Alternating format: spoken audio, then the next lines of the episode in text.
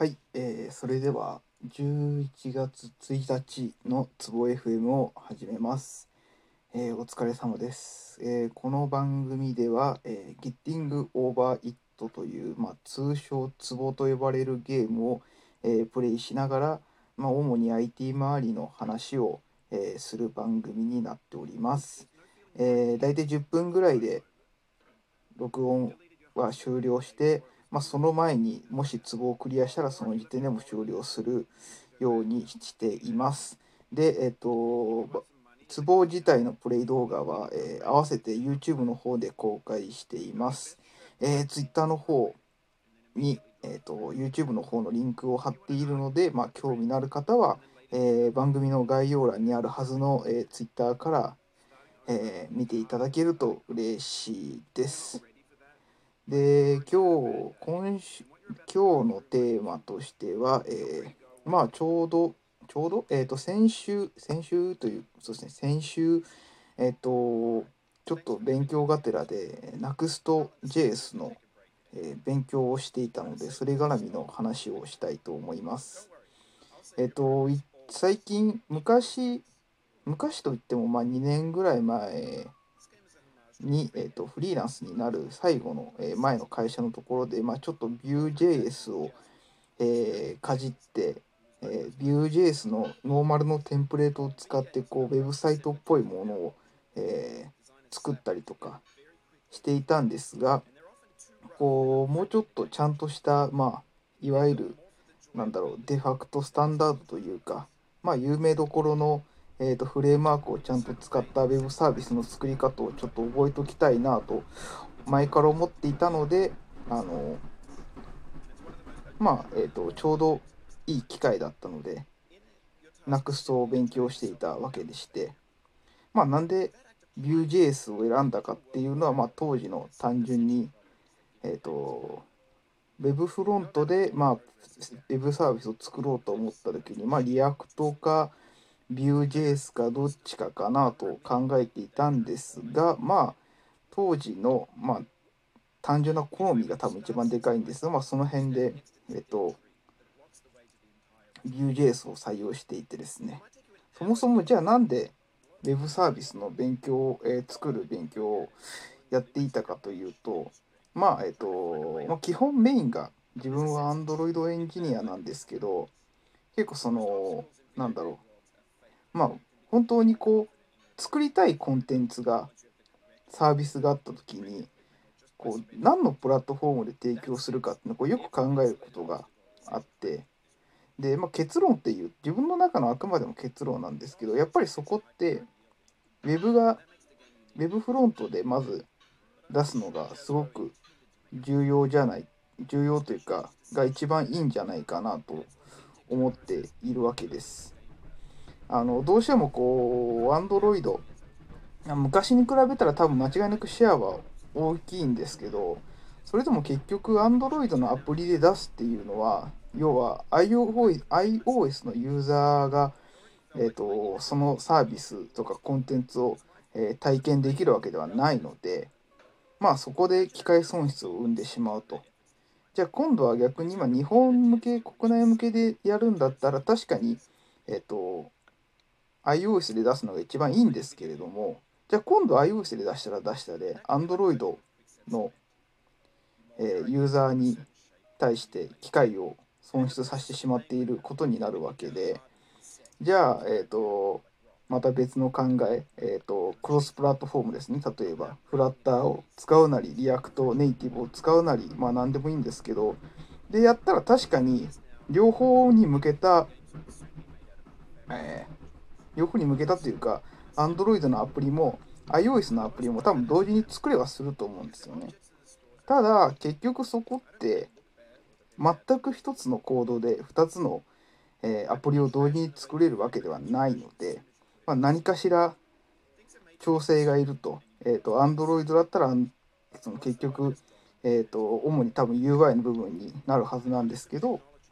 UI のところで、えー Android は Android 用の、えー UI のコードとか調整をするようになって iPhone だったら iOS だったら iOS 用のコードっていうことをするんですけどやっぱそう考えるとまあその複数人体制でやるんだったらいいんですが、まあ、自分一人でもしウェブサービスとかそういうコンテンツを作ることになったら結局そっちの、えー、開発時間が大きく取られてしまうわけで結局やりたいことはアプリを作りたいんじゃなくてサービスをユーザーに提供したいというところに落ち着くわけでそこに対してもっと、えー、最短でかつ、えー、あまり必要以上に労力を使わないことを考えると、まあ、やっぱり Web が一番手っ取り早いじゃないかなといつも思うわけです。本当にさっき言った Android アプリをそもそも Android アプリをリリースしたいとか、えー、スマートフォンアプリをリリースしたいっていう話だったらそのいろんな、えー、そっちのアプリネイティブアプリを作るっていう意味にはなるんでしょうけどその結局こういこういうサービスをユーザーに提供したいですっていう話になるとやっぱりどのユーザーなるべく多くのユーザーの、え手に届く形で、えー、出せた方がいいとは私は思っているのでやっぱりそうなってくると、えー、ウェブサービスでの提供が一番いいんじゃないかなと思います。まあ、と結局そうすることによって、えーと、スマートフォンのまあえっ、ー、とスマートフォンだけじゃなくてえ同じブラウザを使えばパソコンでも、えできるようになるわけでやっぱりそこになると1人でも多くのユーザーが触れるようになるんじゃないかなと思うわけですと。まあ、ただ当然あのスマートフォンとか PC だった場合解像度とかディスプレイサイズの違いがあるので、まあ、その辺の考慮は必要になりますと。本当にデザインに関して完全なものを求めるんだったら例えばレスポンシブえー、違う、えっ、ー、と、その、PC 用だったら PC 用のデザインも考えなきゃいけないし、スマートフォンだったらスマートフォン用のサイトも考えなきゃいけないんですけど、まあ、結局、さっき言った、もともとのその、えっ、ー、と、目的を、目的は何かって言ったら、ユーザーに何かその、提供したわけですね、コンテンツというか。それこそ、あの、なんだろう。最近の IT 用語でよく使われる体験っていう感じだね体験をユーザーにあげたいんだから別にデザインは言うほど自分これ自分の意見ですけどそこまで重要ではないのでえっ、ー、とまあデザインが体験であるんだったら体験の一番の一番与えるべき体験だったらまあそれはしょうがないですけどそうでないんだったら正直レスポンシブでいいと思ってるんですね。その例えば CSS 自分は Bulma をよく使ってるんですけど Bulma の、えーと、CSS 使ってもうほとんどネイティブで、えーと、要素をとりあえずレスポンシブに一応対応した形で配置しておけば、えーと、ユーザーは正直まずそれ以上の、えー、と出すべきコンテンツさえ、えー、ときちんと提供できればそこまで大きな問題にはならないと思ってるんですよね。それこそ競合他社がそのやろうとしているコンテンツというかサービスに対して、えーと、競合するような他社がたくさんいた場合はデザインの違いっていうのは大きな、えーと、ユーザーがその競合の中から自分たちの作ったサービスを選ぶっていう理由に関しては、えーと、大きな理由にはなると思うんですけど本当にあんまりないような一、えー、と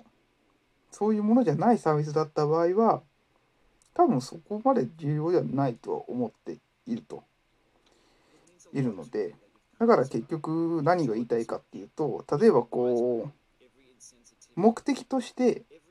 自分が Android アプリを作りたいっていう話だったら Android アプリで作るんですけどこうウェブサービスユーザーに使ってもらうウェブサービスを作りたいって話だったら、えー、と僕は基本的に、えー、ウェブフロントで作るのが一番、えーと、目的に合った、え